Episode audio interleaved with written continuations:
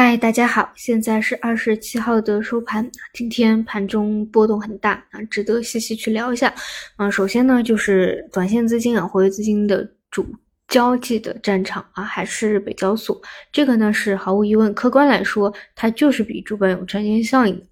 那今天下午开盘以后呢，终于是看到了监管的通知，所以呢，北交所有一波跳水，里面它短线资金注入必定是有。兑现的这样的一个需求在的啊，本来他们就是一个快钱偏短期的思路。其次呢，就是短期拉升了这么多了啊，那一旦是有什么风吹草动，它是有兑现压力的。所以呢，下午回调了一波啊，差点看都要翻绿了。但是你看有没有发现分歧后还能够拉升上去？其实主要的原因是什么呢？因为你去跟沪深主板相比，北交所的赚钱效应还是强的。一面是赚钱效应打出来。第一次分歧后啊，有资金还会去做一个反捞，它没有死。另外一方面是沪深啊，短期有一个跷跷板，但是你会发现，截至到收盘啊，截至到收盘，那些哪怕有回捞起来的，到收盘还是大跌停。比比较有标志性的就是，包括像中文在线这种，中文在线呢，可能是之前那一波传媒、影视、短剧啊，大资金的一个主战场，它的成交量趋势。辨识度，或者说在北美的这个 A P P 上的排名，客观的一个基本面数据都是最强劲的。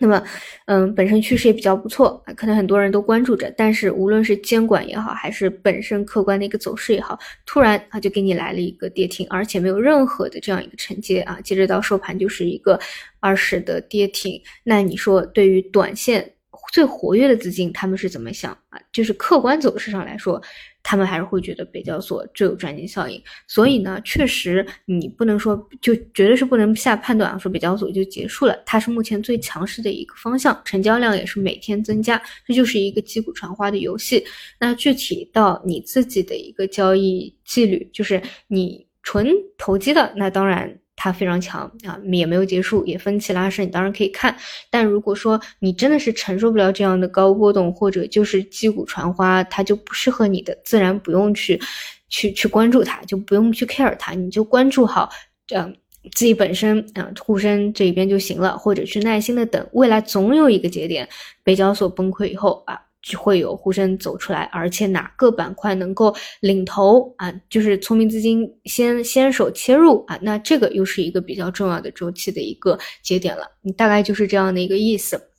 那么，嗯，就板块方向、逻辑方向来说呢，我觉得还是比较弱啊。就就其实都是挺难的啊，无论是这种中文在线这种高位股也好，还是。还是其他的细分分支也好，比如说华为汽车啊，这个上午有讲过，我觉得对这件事情的理解要到位，就不是说长安和华为两两两家公司的事情，未来更多的 A B C D E F 的汽车都会加入华为家的生态圈啊，未来你就理解华为加比亚迪、特斯拉啊，这样去理解这个格局就好了。那么，所以呢，今天啊早晨有一度下挫的啊，也有一个回捞嗯，早晨高开的也有跳水，就真的非常的偏博弈嗯，可能也是。整个大环境比较弱吧，北交所抽血很多，整体就挺不稳定的啊。那下午呢，可以看到啊，外资从流出到流入，然后呢，北交所虽然有一个分歧回捞，但是主板也没有跟随跳水。这个呢，你就纯粹啊，你只看主板这里的走势就好了。我们反复讲，在三零幺零这里一带，它是有支撑的，就这个很关键啊。就是比如说，我们给它限定一周的时间。如果在一周的时间内能够有非常强力的放量的拉升，走出头也不回的长阳线的走势，那么可以认为比较有概率这个二次的回踩也比较到位了。不然呢，只要是比较弱的啊，比较弱的，嗯，然后量能不够的，嗯，其实来说呢，去再去前低做一个二次探底的概率是有的啊，就就反正就这两种可能性。那么今天呢，因为是收出一个呃。下影线来啊，那么这种走势呢，一般可能短期还会有个修复，看看呃反弹的一个力度的情况吧，好吧。总之现在就 分成几块啊，大乱炖，一个就是北交所的短线投机，一个呢就是偏长期啊，因为毕竟什么美债啊、汇率啊都拐头了，就是